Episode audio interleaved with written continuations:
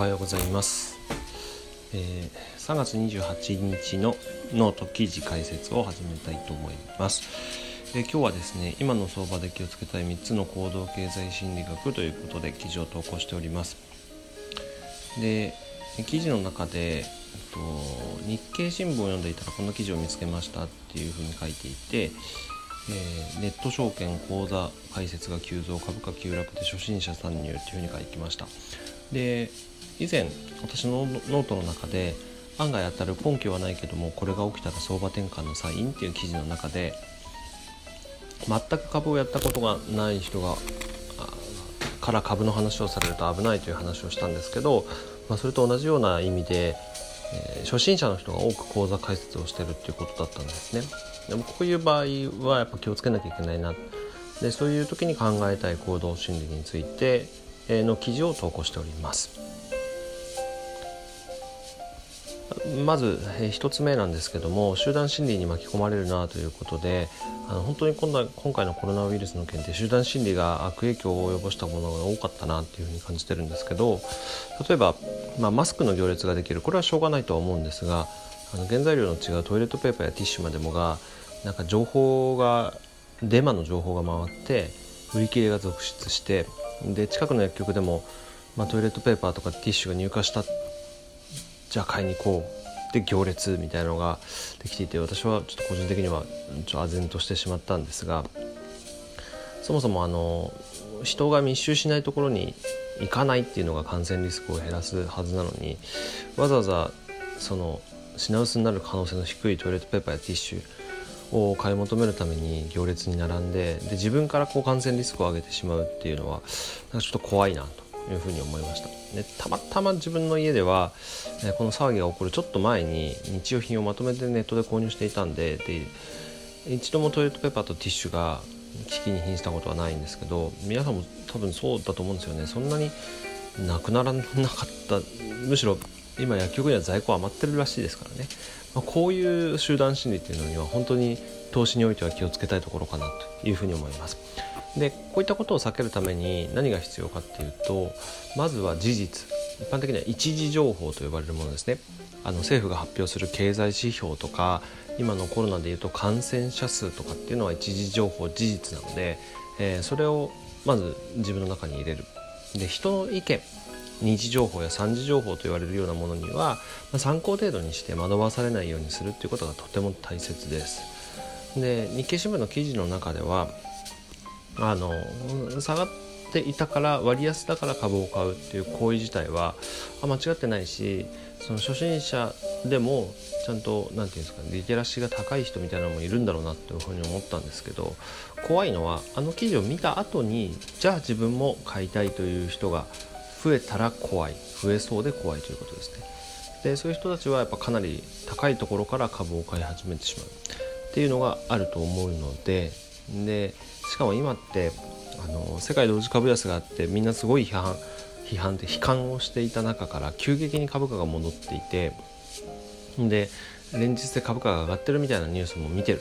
と思うんですよ。初心者の方でも。だからそれはその低い位置から変えたから今までは良かったんですけどじゃあ今買えるかって言われたらかなりリスクの高い状態になるんじゃないかな、えチャートを記事の中に貼ってるんですけどもこのチャートを見ていただければ、まあ、の少し経験がある人であればちょっと今は怖いなっていう感覚を持つんじゃないかなっていうふうに思います。で、このように集団心理が確実に間違っているということではないんですけども集団心理に、まあ、乗り遅れてしまった人っていうのはすごく不利であることは確かだと思います。で事実をもとに自分の仮説を立てて無理だけはしないようにしてくださいというのが1つ目のお話でした。続いて2つ目です、え認知的不協和の解消という心理があります。えこれはですね自分の予想外の動きや出来事が起こってしまうと認知的な不協和そうではなかったというこれを解消するためにですね思考停止になってしまうっていう行動経済心理学の一つになっています。でまあ、日経新聞の記事によるとより多くの個人投資家が、まあ、投資を始めるということなんですけども、まあ、当然お金を増やすために投資はやると思うんですね。それがなんかいきなり減らしてしまった減ってしまったっていうことになるとどんな心理になるかっていうと、まあ、とりあえずショックですよね。こんなはずではなかったという認知的不協和を解消するために、まあ、思考を止めてしまうっていう場合が多いと思うんですね。そうするといわゆる塩漬け株というふうになってしまいます。で塩漬け株の末路としては2つありまして、まあ、いつかもうこんな損には耐えられない。多額の損切りをやむを得なくする。か、えー、もう株を見ないようにして忘れるみたいな感じになります。そうすると何が良くないかっていうと、えっと、お金ももちろんそうなんですけど時間をすごく無駄にしてしまうっていうことですね。になってしまいます。で賢明なる投資家っていうのはやっぱり損切りの基準をしっかりと決めてであの自分的な心理をこう混ぜないで損切りをしてで次の投資機会を懸命に探すっていうのがよく言われる賢明なる投資家の姿なんですね。株式投資っていうのはやっぱり多少の損失が出てしまうのは当たり前のことであり、えー、塩漬け株を作ってしまったことによるお金とか時間の損失に比べたら、えー、その多少の損切りっていうのはもうへのかっぱなんですよ。なんで、まあ、それを押さえておいていただけるといいと思います。で誰にでもですねこの認知的不協和っていうのは起こるんですがその解消の仕方っていう対処法によって懸命の投資家との分かれ道になるということが書いてあります。では3つ目です、えー、保有効果による情報のバイアスっていう話ですね。あの2つ目の認知的不協和と同じような話になるんですが保有効果っていうのにもぜひ気をつけてみてください。株を買って持っていたら当然上がってほしいと思うわけなんですがそうすると情報の取り方に非常にバイアスがかかるっていう話なんですね。あの株が上がりそうなポジティブなニュースにはお優先的にアンテナが立ちやすくなります。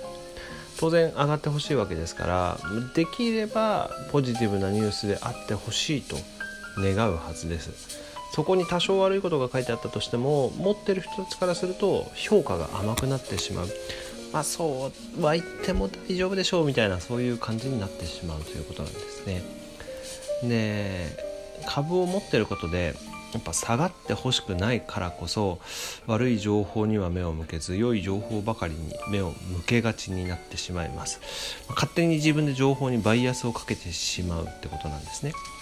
なので、まあ、こういったことが自分にも起こる起こっているんだっていう認識を持ちながら中立的な視点でニュースや情報について判断をしてみてください。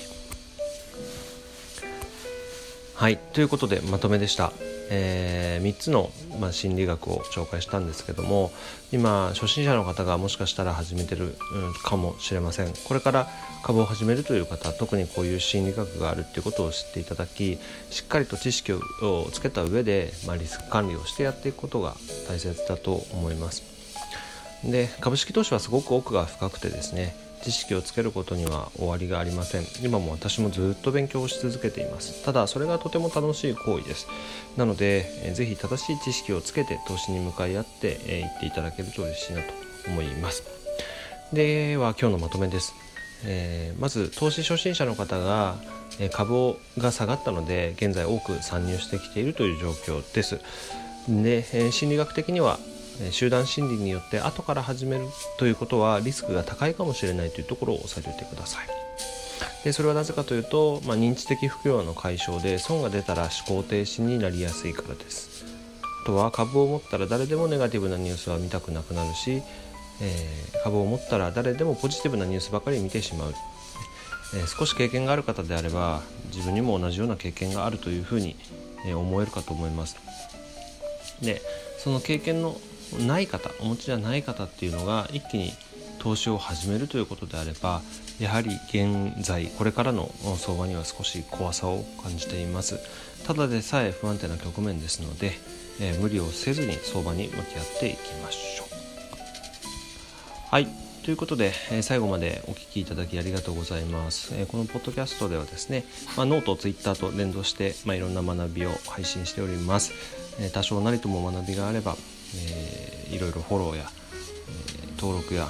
好きボタンいいねなんかをいただけると嬉しいかなと思います、えー、それでは今日も一日元気に頑張りましょう。